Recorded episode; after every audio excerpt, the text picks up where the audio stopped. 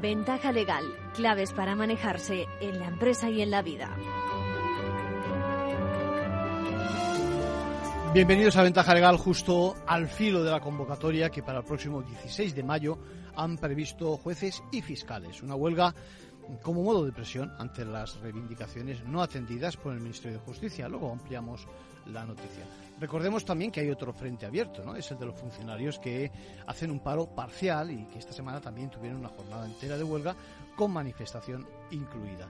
Hoy tenemos como invitado a Antonio Bercher Noguera, fiscal de sala del Tribunal Supremo, al frente de los temas de medio ambiente y urbanismo. Queríamos tenerlo con nosotros para, pues, para que nos aporte su visión en el ámbito de la empresa. Escuchamos un corte donde nos explica precisamente la evolución que el derecho medioambiental ha tenido en el ordenamiento español. Tenemos el primer Código Penal español es de 1822, que duró pues lo que dio la gana que durara Fernando VII, porque eh, terminó con el trienio progresista y empezó con los 100.000 hijos de San Luis eh, un año después y ahí se acabó el Código Penal. Pero desde entonces ha habido un montón de códigos penales. El actual es de 1995, el anterior era de 1944. Bueno, pues yo no he visto absolutamente ningún Código Penal en España donde en apenas 40 años, porque el primer delito contra el medio ambiente es del 83, hasta el 23, que estamos en el presente momento, 40 años, en, menos, en, 40 años apenas, si haya pasado de la nada más absoluta a lo que tenemos hoy eh, en, la temática ambiental. Es decir, tenemos que hacer un 40 artículos. Demuestra la juventud de la materia. La juventud de la materia, la inestabilidad de la materia. las posibilidades que tiene. Si además tomamos en cuenta, tomamos en consideración el hecho de que el Consejo el Consejo, perdón, el bueno, el Consejo Consultivo de Fiscales Europeos acaba de terminar un informe sobre, el, sobre, el, rol de los ah. fiscales en medio ambiente en Europa, pero aparte de esto, un poco antes, el 15 de diciembre del 2021, la Unión Europea anunció que la directiva, que en este momento es, digamos, nuestro instrumento más importante sobre la protección penal del medio ambiente en Europa, esta directiva que es del 2008, se va a modificar y va, va a introducir aspectos eh, realmente potentes.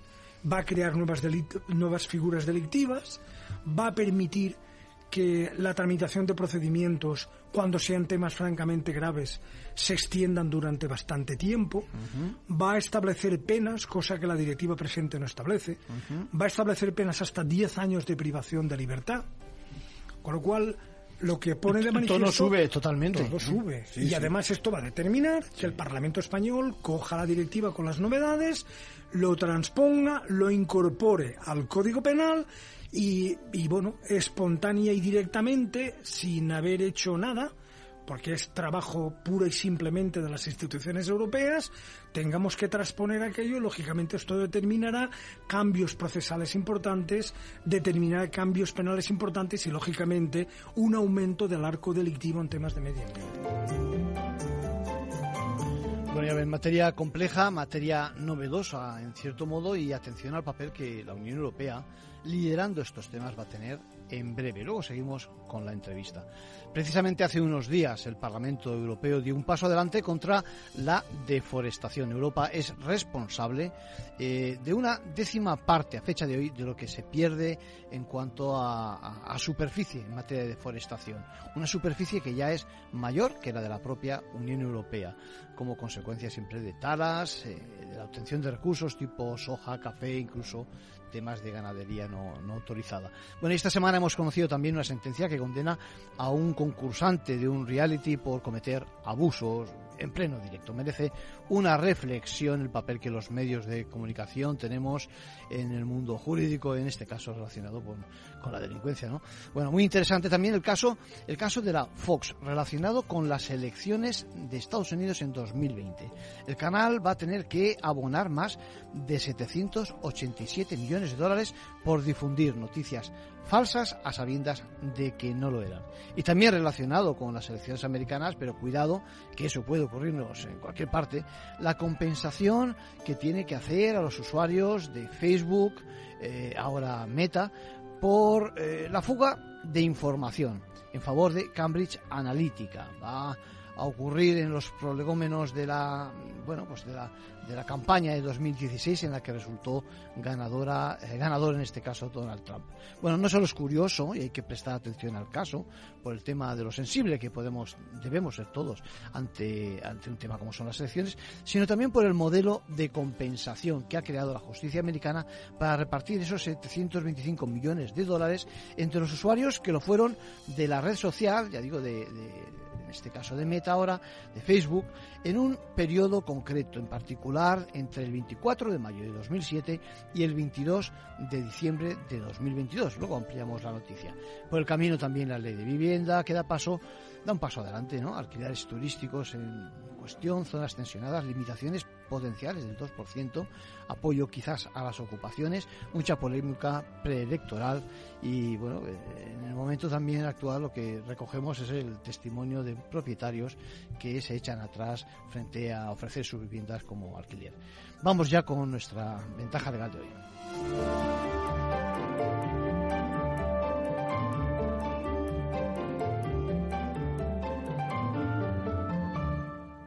Ventaja legal con Arcadio García Montoro.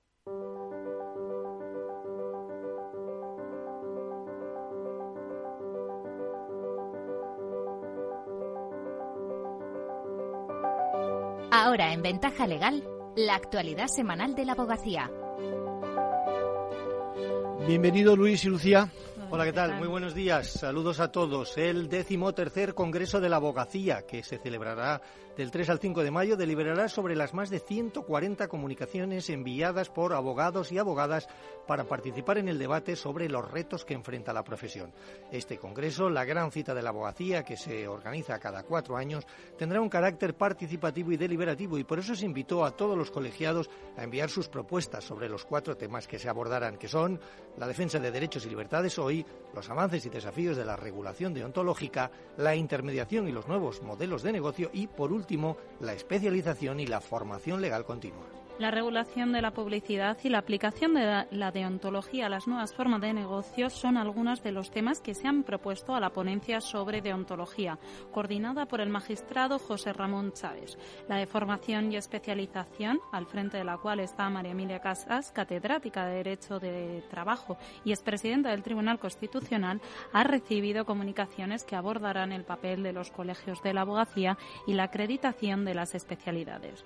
La de deliberación sobre estos dos ponencias tendrá lugar el jueves y el viernes se celebrarán las otras dos, el proyecto de ley del derecho de defensa y la necesidad de mejorar la regulación de la justicia gratuita son los temas dominantes en las decenas de comunicaciones remitidas para formar parte de la ponencia de derechos y libertades hoy, que será liderada por el abogado Jesús Remón la lucha contra el intrusismo, las costas procesales, el impacto de la tecnología y la ciberseguridad son algunos de los temas propuestos a la ponencia sobre intermediación y los nuevos modelos de negocio que lidera el exministro de Justicia Francisco Camaño. Los autores de comunicaciones serán informados por el Consejo General antes del día 28 de este mismo mes, lógicamente, sobre si sus propuestas han sido admitidas o no y sobre la oportunidad de defender su contenido en el transcurso de la sesión en la que estén inscritas.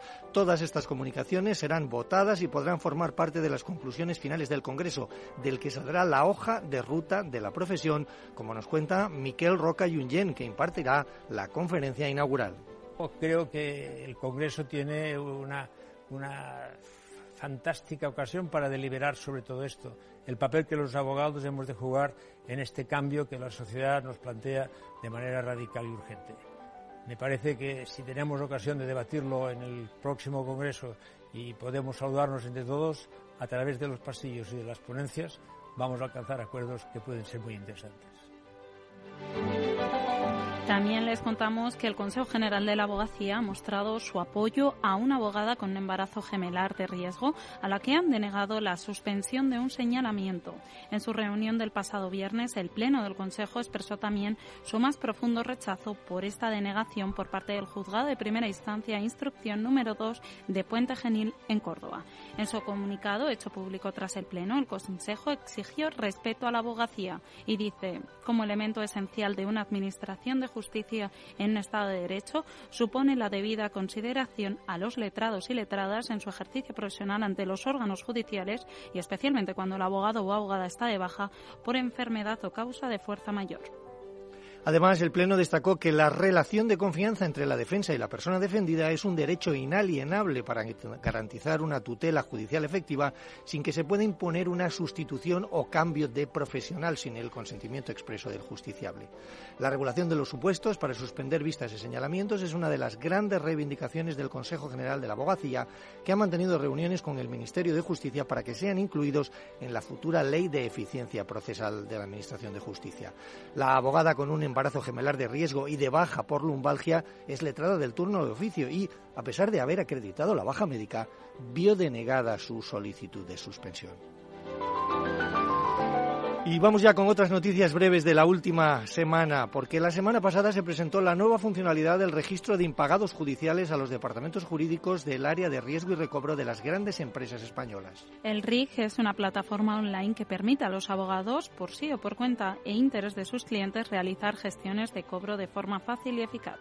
La gestión de la reclamación se lleva a cabo por los agentes de la plataforma a través de un proceso automatizado que concluye, en caso de impago, con la inclusión del deudor en el fichero de morosos especializado. Victoria Ortega, reconocida con el Premio a la Excelencia Profesional. La presidenta del Consejo General de la Abogacía y Unión Profesional recibió el primer premio a la excelencia profesional otorgado por Unión Profesional de Cantabria. Condonan una deuda de más de un millón de euros a un matrimonio. El juzgado mercantil número 2 de Murcia ha perdonado una deuda de 1.225.820 euros a una pareja de empresarios en Murcia aplicando la ley de la segunda oportunidad. Y eso es todo por hoy. Con esto terminamos. Muchas gracias. Gracias Luis, gracias Lucía.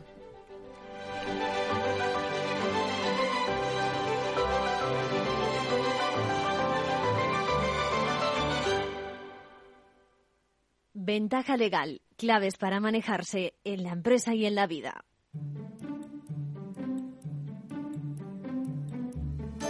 Me pregunta sobre la marcha una persona que nos sigue habitualmente si, si, si no hay novedades en el caso del aborto, en este caso eh, eh, farmacéutico en los Estados Unidos, por la importancia que tiene y la relevancia que tiene para otros países. Bueno, sí hay alguna novedad, pero no del todo. Es decir, lo que el Tribunal Supremo ha dicho es que se puede seguir distribuyendo precisamente la mifepristona, que es el principio que eh, en, esa primera fase de esas dos píldoras que hay que tomar eh, produce los efectos. Y sin embargo tampoco tenemos resolución no tenemos resolución sobre si eh, va a examinar de fondo y exigir un nuevo informe nuevos ensayos etcétera etcétera a todo el proceso de puesta en circulación por parte de la FDA de pues, de la especialidad farmacéutica, ¿no? Ya, ya iremos informando acerca de cómo va el tema. En particular, repito, es decir, sigue exactamente igual, se puede distribuir y se puede hacer su uso en los Estados Unidos en las mismas condiciones que hasta ahora. Bueno, y les adelantaba que el Parlamento Europeo actúa y duramente contra la deforestación. Eh, es que se expanden ¿eh? los terrenos de cultivo para extraer lo que decíamos, el cacao, el papel, la ganadería, aceite de palma, soja, etcétera, etcétera.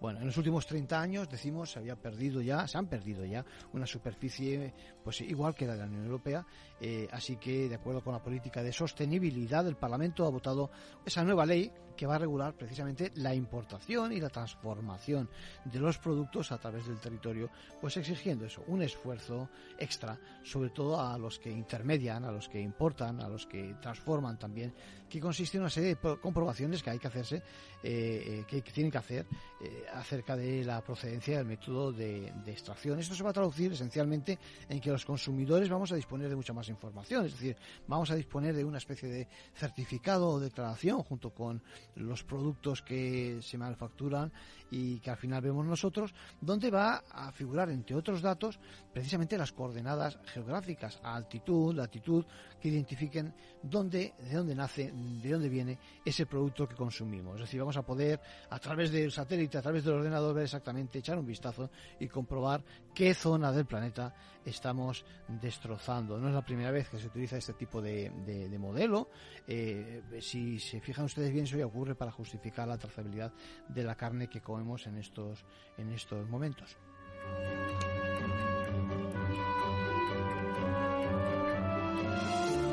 Bueno, y, conocimos la, sentencia que decíamos, la triste, bueno, la sentencia no es triste, lo que es triste es que ocurran los hechos que ocurrieron, en, sucedieron en un, con un concursante en un reality en Gran Hermano Revolución, que en vivo e indirecto pues cometió abusos sexuales cuando la pareja estaba bajo los efectos del alcohol, inconsciente, ¿no?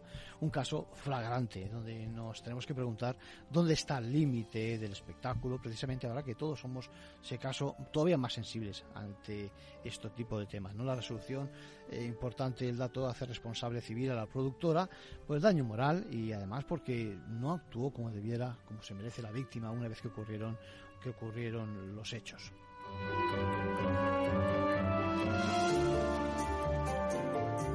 Y el caso que les comentaba, no piensen solo en clave de Estados Unidos, piensen en clave de, pues, de lo que ocurre en materia de protección de datos y en materia de consumo. Miren, vamos, hablamos ahora de recuperar la confianza en los procesos electorales, porque tras los incidentes de las elecciones presidenciales en Estados Unidos y el papel que tuvo Fox, el canal Fox americano, sembrando la duda sobre el ganador, eh, Dominion, que es la empresa que se encarga todo de, no de transformar, cuidado, sino de, contabilizar todo el sistema de votos, se vio forzada a demandar para restaurar su prestigio. El resultado ha sido que ambas partes han llegado a un acuerdo en el que parece que Fox reconoce que mintió abiertamente. Bueno, aún así quedan otros perjudicados que también mantienen pleitos abiertos, son empresas relacionadas también con el voto en circunscripciones concretas, colaboradores de, Fox que denunciaron esas presiones, es decir, presentadores, etcétera, para mentir, e incluso socios de la empresa, ¿eh? inversores que se ven, pues eso, defraudados por la deriva que ha tenido los hechos y el descrédito que sufre, que sufre la, empresa Fox. Los detalles del acuerdo, pues son, por ahora únicamente sabemos el anuncio del, del juez y sobre todo que la compañía gestiona el sistema de votación eh, eh, y lo hace, pues eso, legítimamente, ¿no? Ha difundido el letrado precisamente de de la empresa que a sabiendas, importante, a sabiendas, Fox declaró que Dominion eh, participó el robo de las elecciones de 2020 donde Biden resultó ganador. Es decir, a sabiendas mintió. ¿eh? Bueno, más de 787 millones de dólares en compensación es lo que ha costado esas afirmaciones que impulsó también, ojo, la revuelta que alimentó luego el asalto al Capitolio. Recordemos, no es ninguna tontería. ¿eh? Con el acuerdo, pues quizás eh, la parte positiva es que no se vean más, eh, yo qué sé, más procesos que van a demostrar una situación vergonzosa de una situación y que empaña sin duda alguna la democracia en América.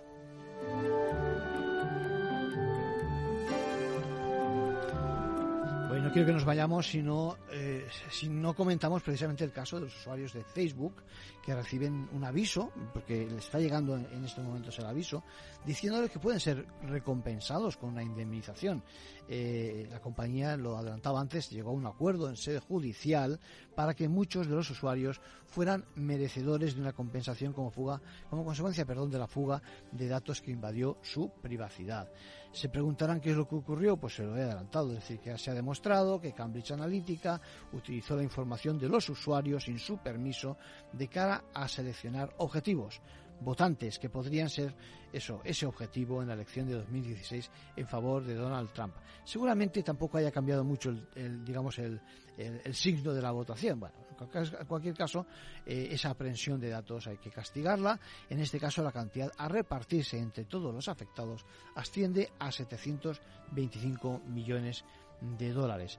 Así que ya saben, si igual no es el caso, porque muchos no, no viajan por aquel país ni, ni tienen negocios allí, pero eh, si fueron usuarios del actual Meta entre el 24 de mayo de 2007 y el 22 de diciembre de 2022, merecen una compensación. Todo en función del tiempo que estuvieron conectados, etcétera. Esos 725 eh, millones de dólares se repartirán en función de esas características entre los usuarios. Así que facilitando, ¿eh? Pues eso, la dirección de correo electrónico asociada a la cuenta, junto con el número de teléfono y el nombre de usuario, atención, sin necesidad de abogados, sin necesidad de acudir al juzgado. Te registras, te inscribes y recibes una información conforme eh, se van dando los pasos y al final te van a decir exactamente exactamente qué compensación mereces. Eh, recuerden, el plazo acaba el 25 de agosto. Es un caso más de lo vulnerable que somos todos nuestros datos en temas de, de privacidad y un ejemplo, ¿eh? el funcionamiento de la justicia en Estados Unidos en tema de consumo, gracias a estas acciones en masa que aquí hoy por hoy desconocemos.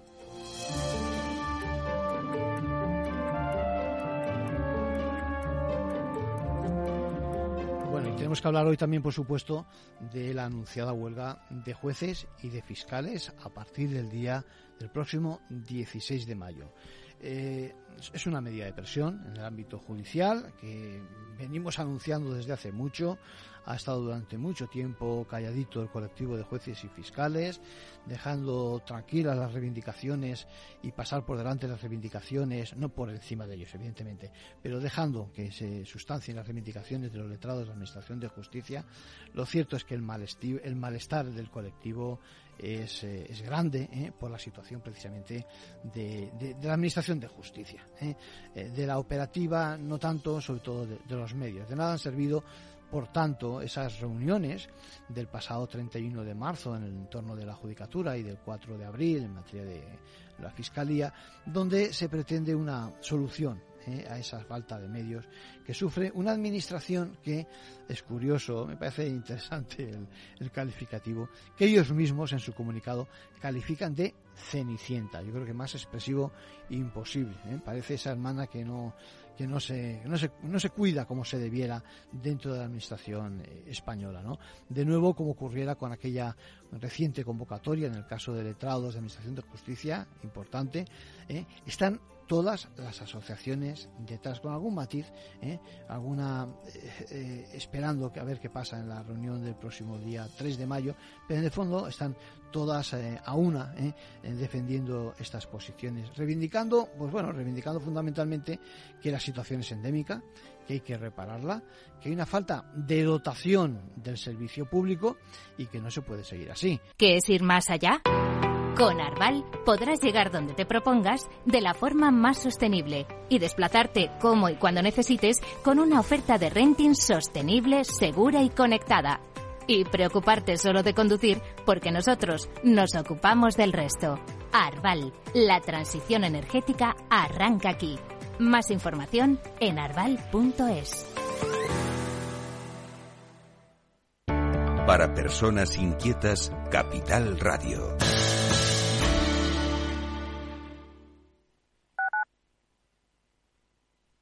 Capital Radio, Madrid, 103.2. Disfruta de la mejor cocina gallega en Montes de Galicia. Todo un clásico moderno en el barrio de Salamanca. Disfruta de la variada dieta atlántica, de las mejores carnes y pescados tratados con respeto y transparencia y regados con una de las mejores bodegas de la zona. En grupo, en familia o en pareja, Montes de Galicia te ofrece el espacio perfecto en cada ocasión. Los viernes en Capital Radio te proponemos descubrir y comprender las estrategias de empresas con éxito que servirán de inspiración y ejemplo para la tuya. Escucha Metaempresas, un programa presentado por Andrés Arenas con la presencia y los consejos de expertos en distintas áreas y profesores de reconocida trayectoria. Todos los viernes a las siete y media de la tarde, Metaempresas, Capital Radio. Esto te estás perdiendo si no escuchas a Rocío Arbiza en Mercado Abierto. Carlos Huesa, CEO y fundador de Horizon Genomics. Las valoraciones históricamente de las empresas cotizadas en Europa son más más moderadas o más bajas que, que sus pares en el Nasdaq, pero en nuestro caso realmente hay una hay una diferencia que es, que es muy muy notable y yo creo que esto en algún momento el mercado va va a reconocer este, esta inflexión de valor. Mercado Abierto con Rocío Arbiza.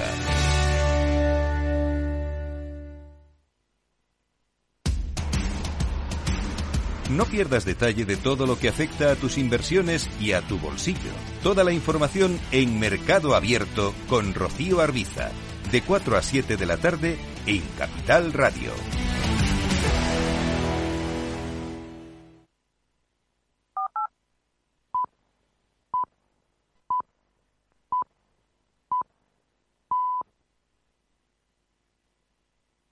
Ventaja legal con Arcadio García Montoro.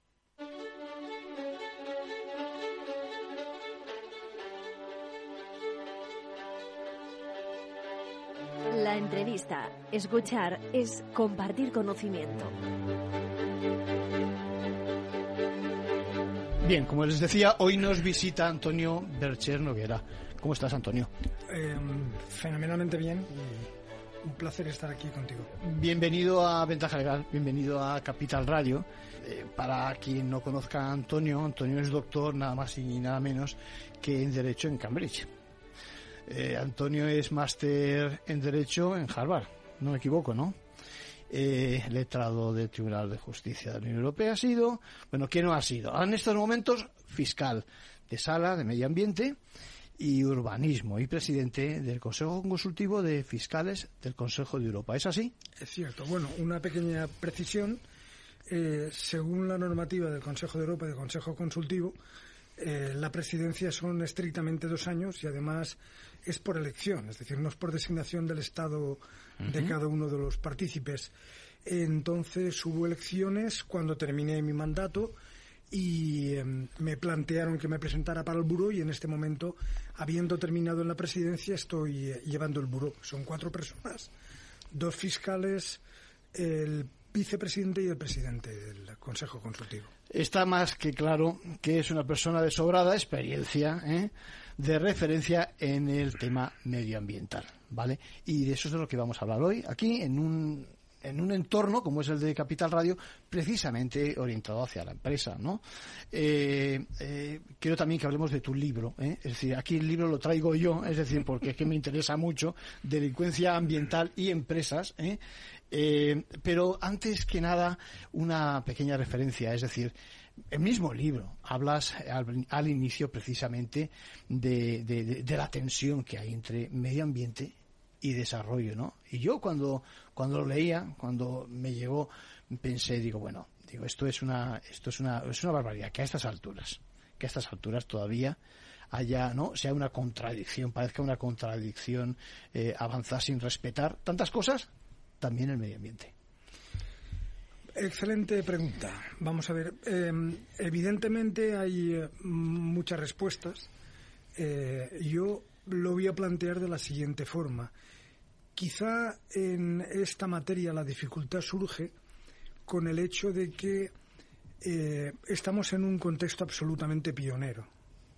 Si estamos hablando, por ejemplo, de confrontaciones en materia financiera o eh, aspectos complicados en bolsa o supuestos similares, eh, digamos que hay generalmente siempre una, una cierta base intelectual establecida a lo largo del tiempo por la experiencia, por los estudios, por las investigaciones que se han hecho al respecto, etcétera, etcétera. Con la temática ambiental quizá el problema que estamos teniendo es que eh, eh, el tema no está definido todavía. Voy a resumirlo con un ejemplo mm, que parece una tontez, Venga, a ver. pero no lo es. decir, históricamente, por ejemplo, eh, hemos consumido cantidad de bienes y objetos integrados por plomo. Eh, luego se, se, supo, todo el mundo asume perfectamente que el saturnismo procede.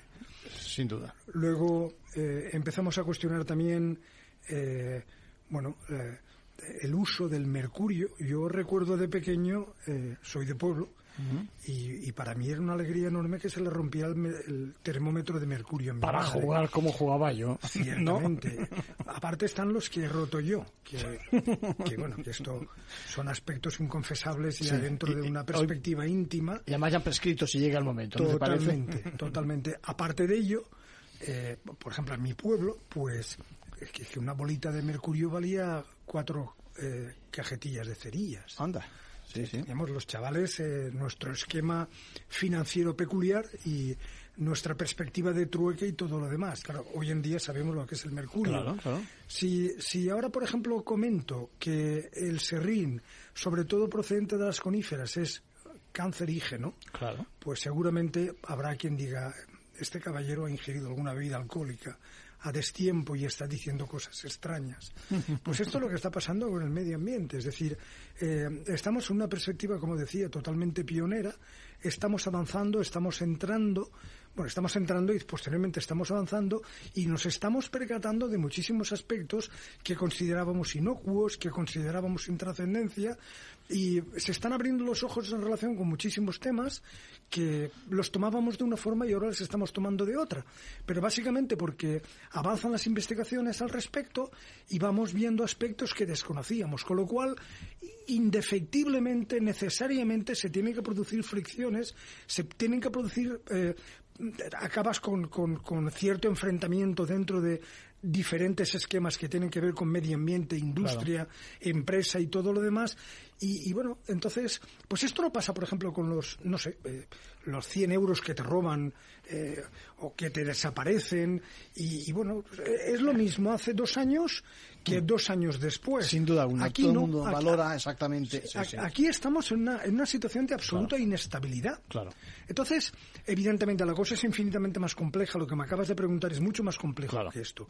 ¿Vale? Pero quería simplemente, a nivel de un simple ejemplo, reducir la, la problemática a, a su esencia, que es extraordinaria es, perdón, extraordinariamente compleja. Sin duda. Eh, de alguna forma se está construyendo, es decir, eh, se, está, se está descubriendo todos esos aspectos que estás diciendo y por lo tanto viene la sensibilidad. Lo que pasa es que una cosa es la sensibilidad a nivel de calle y otra cosa es la sensibilidad criminal. Cierto. Es decir, eso, eso, ya es otro nivel.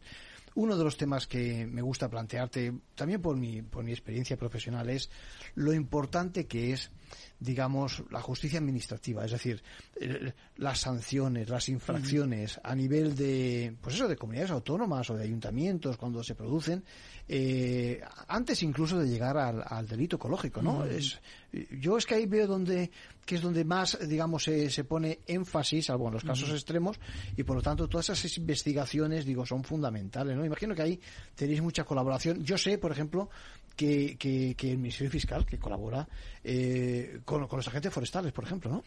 Bueno, eh, volviendo al primer punto, eh, porque la verdad es que el, planteamiento que acabas de, hacer tiene, tiene muchísimos aspectos de enorme interés, pero lo, primero que hay que partir de la base, y esto es algo que tampoco se acaba de asumir, es que el derecho, el derecho penal ambiental es derecho administrativo ambiental. sí, sí. Es decir, realmente es una diferencia cuantitativa eh, de uno a otro. Infracciones y sanciones son, son, eh, tipos delictivos y, tienes, un vertido regulado por el texto refundido de la ley de aguas, eh, pero a partir del momento en que las infracciones que vienen en la ley de aguas pues cubren una serie de supuestos, pero tú ves que el problema que estás afrontando no está en la ley de aguas porque es más grave que los supuestos que vienen reflejados en la ley de aguas, necesariamente tienes que ir al Código Penal, porque la norma administrativa, el texto refundido de la Ley de Aguas, regula las infracciones. Tú ya ves que esto es grave y que está fuera de lo que viene en la lista de infracciones de la Ley de Aguas y, consecuentemente, dices, inocuo no es. Eh, esto tiene una serie de consecuencias. Lógicamente, si no es administrativo, porque es más grave, mm, un lado lo tengo cubierto, tengo que irme al otro lado que es eh, necesariamente el derecho penal. Y una vez en el derecho penal compruebas si se cumplen los requisitos para poder hablar de delito. Si se cumplen los requisitos, bingo, ya tienes delito. Si no se cumplen los requisitos, pues o bien puede ser una materia que por su, por, por su carácter novedoso no ha recibido tratamiento todavía, cosa que pasa perfectamente en el contexto ambiental, o bien se trata de una materia que es administrativa, que no habíamos visto bien, o, finalmente es delito. Entonces, eh, esa es esa operación que hacemos nosotros constantemente. Pero mm, el derecho administrativo es absolutamente elemental. De hecho, mm. eh, los penalistas eh, sabemos, y esto se ve con relativa frecuencia hoy en el derecho penal, que hay algo que se llaman normas penales en blanco. El Código Penal tiene 600 y pico artículos y uno se para a pensar y dice, bueno, ¿cómo puede ser posible que toda la increíble infamia y maldad humana quepan en 600 algo artículos? Pues, pues tiene una explicación.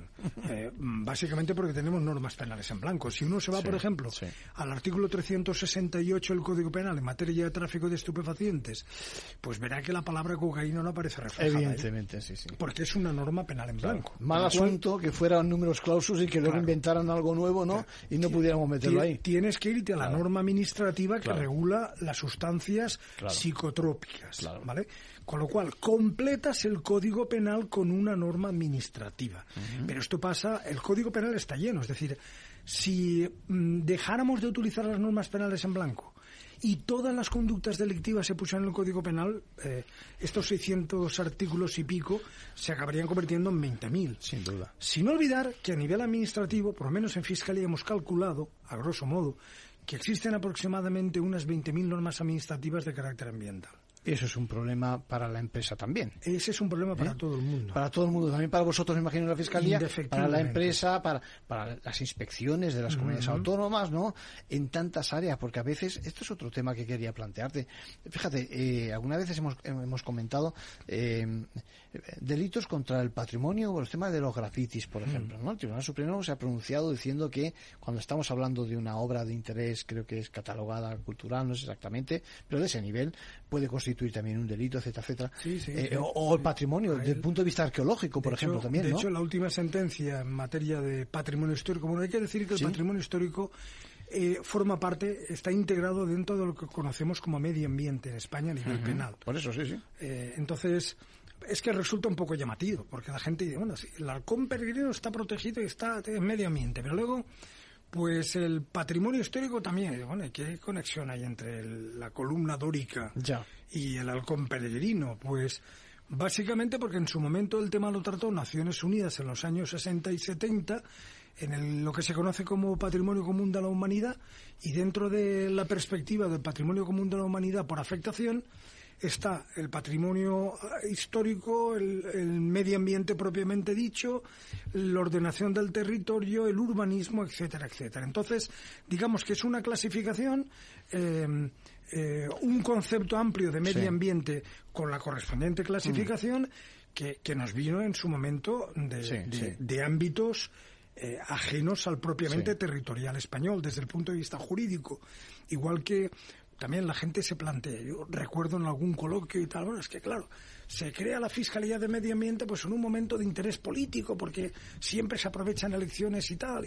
Bueno, lo cierto es que la creación de la especialidad en medio ambiente en España la planteó previamente el Consejo de Europa, un año antes de que tuviéramos Constitución. Está, por, está por encima de, la oportunidad política. Exactamente. en el año 1977 con la resolución 7728. Y en aquel momento se recomienda a todos los Estados miembros que, que, que creen que constituyan fiscalías de medio ambiente y que, a ser posible, eh, se especialicen los jueces también. ¿vale? Entonces, claro, el tema es que vamos nadando permanentemente. Son, materias muy novedosas en el fondo. Aunque desde siempre se ha contaminado, aunque desde siempre, pero evidentemente la aproximación, vamos a decir, científica es, reciente. ¿Crees que hay mayor sensibilidad ahora por el tema medioambiental? Porque eh, si, si cogemos cualquier titular de cualquier medio de comunicación, hablamos de hoy, por ejemplo, de empleos verdes, de economía circular, de revolución energética, de lo eléctrico, ¿no? ¿Tú en general crees que hay mayor sensibilidad? ¿Qué te parece? El planteamiento tiene también diferentes aspectos a tomar en consideración. Eh, vamos a ver, hay un excelente informe del, Consejo de Investigaciones Sociológicas mm.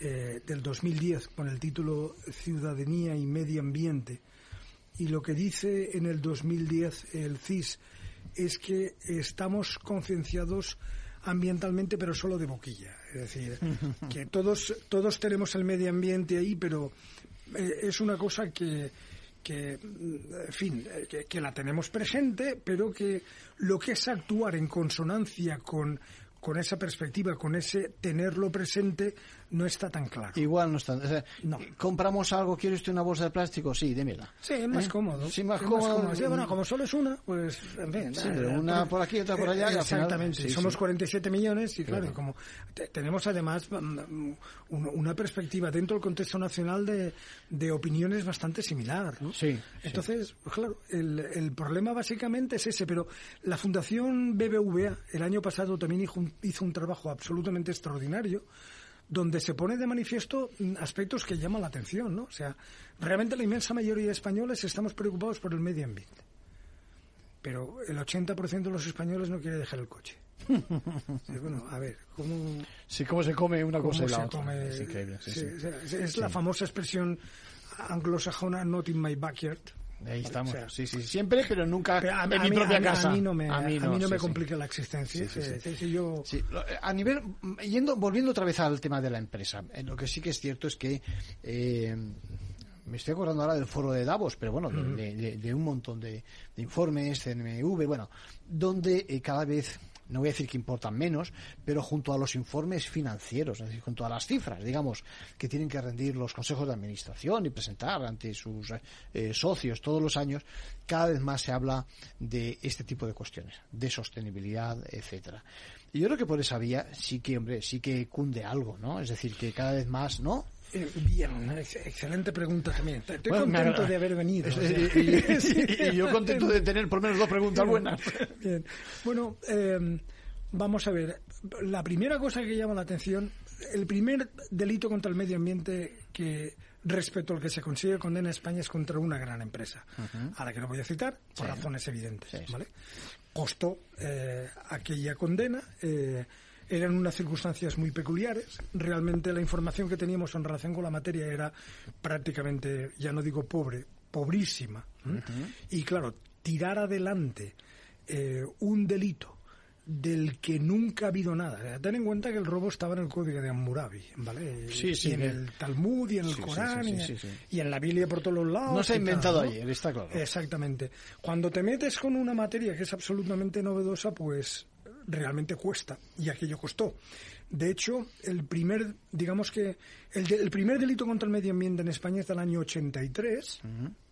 La condena tardó, se dictó siete años después. O sea, diariamente el Supremo dicta unas 14 o 15 sentencias en diferentes temas, diariamente. Para medio ambiente se tardó eh, siete años. Siete años. Desde el 83 hasta el 90. ¿Vale? O sea, hubo algo más que reflexión. Hubo, va, y de hecho la sentencia es una excelente sentencia Sí, porque como sí, no sí. se había escrito nunca nada a nivel jurisprudencial en relación con el medio ambiente, Se echó el resto ya ahí, Tribunal claro, Supremo claro. se- mm, mm, se- se- sí.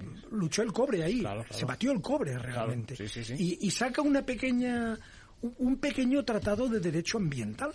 Porque había que justificarlo todo, el bien jurídico protegido, daños, todo, ¿no? No le hemos sacado a eso provecho los profesionales de la abogacía tantas veces para explicar lo que es el derecho ambiental. O sea que sí, sí. Totalmente, Sí, totalmente. Ahora, lo que hay que poner de manifiesto, porque si digo lo contrario miento como un bellaco, es que en el presente momento la empresa ha dejado de ser el problema que inicialmente era en medio ambiente. Mm, O interesante. se parte de la base tradicionalmente de que el gran contaminador es la empresa.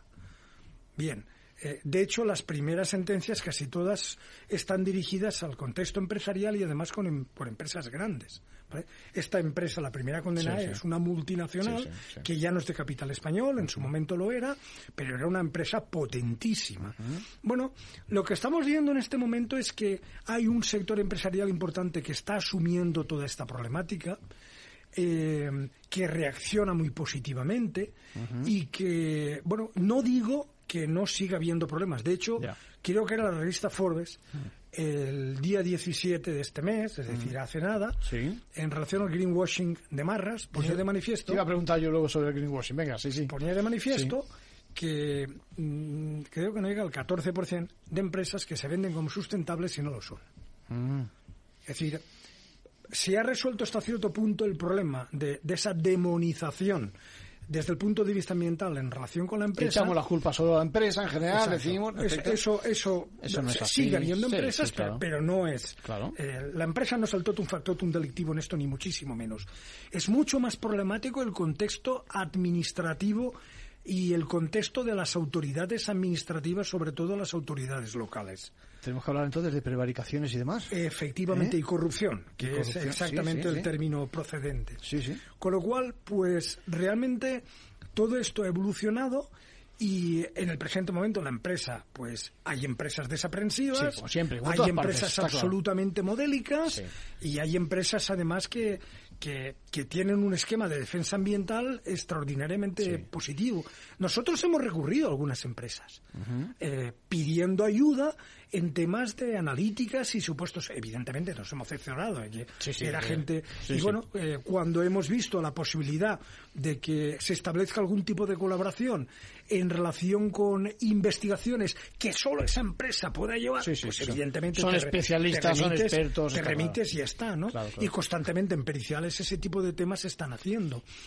Hasta cierto punto hemos conseguido poner digamos, eh, un cierto orden a la materia, porque lo que es evidente también es que en una materia como la ambiental, constituir eh, perspectivas de investigación sin tener un soporte técnico-científico fuerte, ah, pues, pues, es totalmente inviable.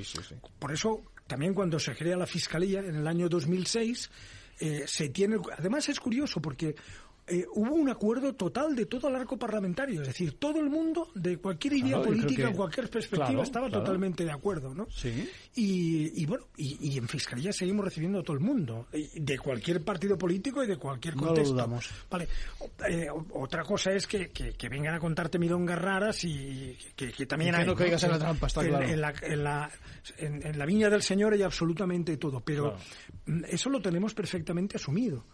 Y, bueno, eh, procuramos y estoy eh, convencido que la inmensa mayoría de mis compañeros, igual que yo, pues tenemos perfectamente claro que no, se trata de contextos sectorizados dentro de la sociedad española, más proclives o menos proclives al, delito, sino actitudes generalmente individuales. Mm, muy interesante, porque además yo sí te puedo decir mi experiencia y es que, que la empresa sobre todo las grandes marcas, por la general, tiene muy interiorizado, es decir, ese, ese tipo de, responsabilidad social corporativa también en este aspecto, ¿no? Como te decía yo, es decir, todo a nivel internacional, ¿no?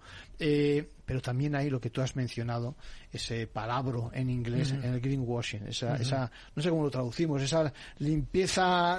lavado en verde. Lavado en verde, es decir, eh, digamos que con... Creo que tú en el libro hablabas de siete pecados, si no recuerdo mal, ¿no? Sí, exacto. Está muy bien, es decir, eh, siete formas, por decirlo de alguna forma, eso de manipular. Es un poco, es un poco, yo iba a decir, es ilustrativo. Eh, ilustrativo casi esotérico. Porque bueno, bueno. Lo cierto es que esas, esos siete pecados capitales de año a año crecen, porque aparecen nuevas conductas y nuevas metodologías. Se acaban haciendo una Biblia. Exactamente. que ese fíjate, eh, hay una reflexión también interesante, porque también cuando se cuestiona esto, y luego ahí es que te dedicas a pensar. Eh, las menos, lamentablemente. Deberíamos tener el día, tiempo, el día a día no nos puede. Y hacer como Sócrates, además, ¿no? Dedicarte a debatir en la plaza pública, en la hora y tal. Pues eh, lo cierto es que eh, eh, es, no sé, realmente el planteamiento evolutivo de la materia es simplemente increíble. Fíjate, tenemos el primer Código Penal español es de 1822, que duró pues lo que dio la gana que durara Fernando VII, porque eh, terminó con el trienio progresista y empezó con los 100.000 hijos de San Luis eh, un año después y ahí se acabó el Código Penal. Pero desde entonces ha habido un montón de códigos penales. El actual es de 1995, el anterior era de 1944.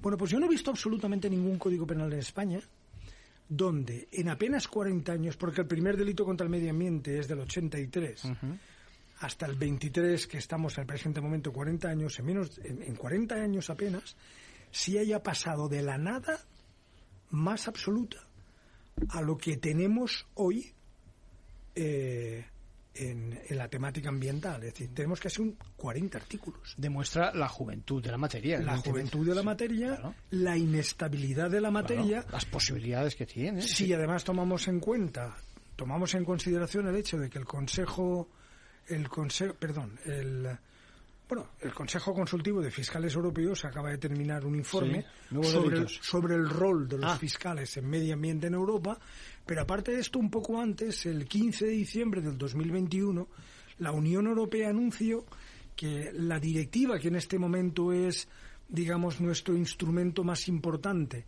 sobre la protección penal del medio ambiente en Europa, esta directiva, que es del 2008, se va a modificar y va, va a introducir aspectos eh, realmente potentes. Va a crear nuevas, nuevas figuras delictivas, va a permitir que la tramitación de procedimientos, cuando sean temas francamente graves, se extiendan durante bastante tiempo, va a establecer penas, cosa que la directiva presente no establece, va a establecer penas hasta 10 años de privación de libertad, con lo cual lo que pone de manifiesto... Todo sube totalmente. Todo sube. y además esto va a determinar que el Parlamento español coja la directiva con las novedades, lo transponga, lo incorpore al Código Penal y, y bueno, espontánea y directamente, sin haber hecho nada, porque es trabajo puro y simplemente de las instituciones europeas, tengamos que transponer aquello, lógicamente esto determinará cambios procesales importantes, determinará cambios penales importantes y, lógicamente, un aumento del arco delictivo en temas de medio ambiente. Bueno, yo que quieren que les diga, pues que me gusta ese enfoque medioambiental de, evolución ampliándose hacia territorios a veces desconocidos. El caso, fíjense, del serrín de las coníferas que nos explica el fiscal Fíjense en el punto de mira también, donde se ponen este tipo de delitos eh, en las propias administraciones, ¿no? Aquellas que corruptas ceden en este capítulo del delito medioambiental. Bueno, otra cosa, me pregunta sobre la Marcha Rosa una seguidora desde Zaragoza que nos sigue a través de las redes, a través de capitalradio.es, dice eh, en directo, nos pregunta, me, acaba de preguntar, eh, ¿qué es el saturnismo que ha mencionado el fiscal? Bueno, pues es la plumbosis, es el envenenamiento por el plomo, el nombre viene de que antiguamente al plomo se le denominaba Saturno, bueno, y generalmente es eh, lo que ocurre cuando se ingiere agua a través de cañerías de plomo, ¿no? Un mineral que no sabía nada, ese es el problema, y entra en el organismo y que se pueden imaginar lo que produce. Lo que es cierto es que anemias, eh, pérdidas de calcio, hierro, zinc, etcétera, etcétera, incluso posiblemente hipertensión arterial. En cualquier caso es que hasta hace nada no se disponía de un aparato que se llama, a ver si lo digo bien, espectro fotometría, ¿no? De absorción de, bueno, atómica en cámara de grafito, es decir, un bicho que permite precisamente reconocer las, los niveles de, de, plomo ¿eh? en la sangre. Bien, eh, confirmarles que la huelga de funcionarios de Administración de Justicia continúa y poco más. Les invito a que nos sigan en las redes y por supuesto también en Capital Radio. Ventaja legal con Arcadio García Montoro.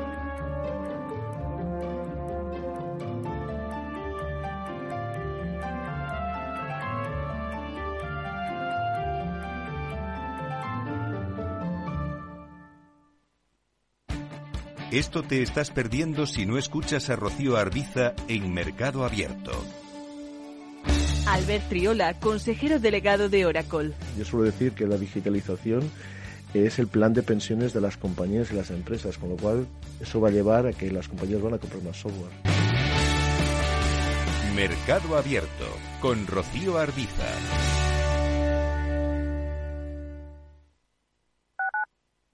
Capital Radio 103.2 Horno San Onofre. Somos pasteleros y eso nos gusta. Utilizamos materias primas que nos hacen disfrutar y elaboramos todos nuestros productos de forma artesanal, sin sucedáneos, ni margarinas, ni grasas trans. Sabemos que las cosas buenas son importantes. Con el hashtag buscamos gente dulce. Horno San Onofre, calle San Onofre 3, teléfono 91 532 9060, www.pasteleriasanonofre.com. ¿Sabes cuál es el mejor dial para escuchar Capital Radio? Tu móvil. Ya tienes disponibles las versiones de iOS y Android de Capital Radio. Y si quieres escucharlas en tu coche, lo tienes muy fácil. Empareja el Bluetooth de tu coche con tu móvil o tableta, entra en la app de Capital Radio y ya lo tienes. Escucha Capital Radio en digital. Y si te preguntan qué escuchas, no lo dudes. Capital Radio.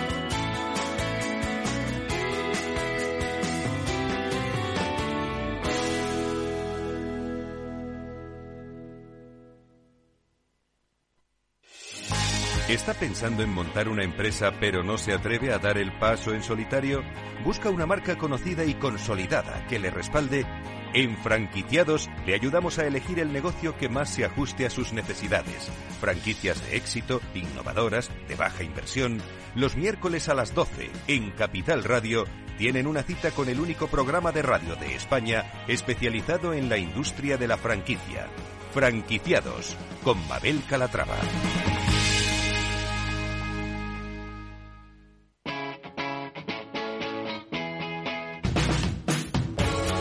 Capital Radio. Despierta la economía.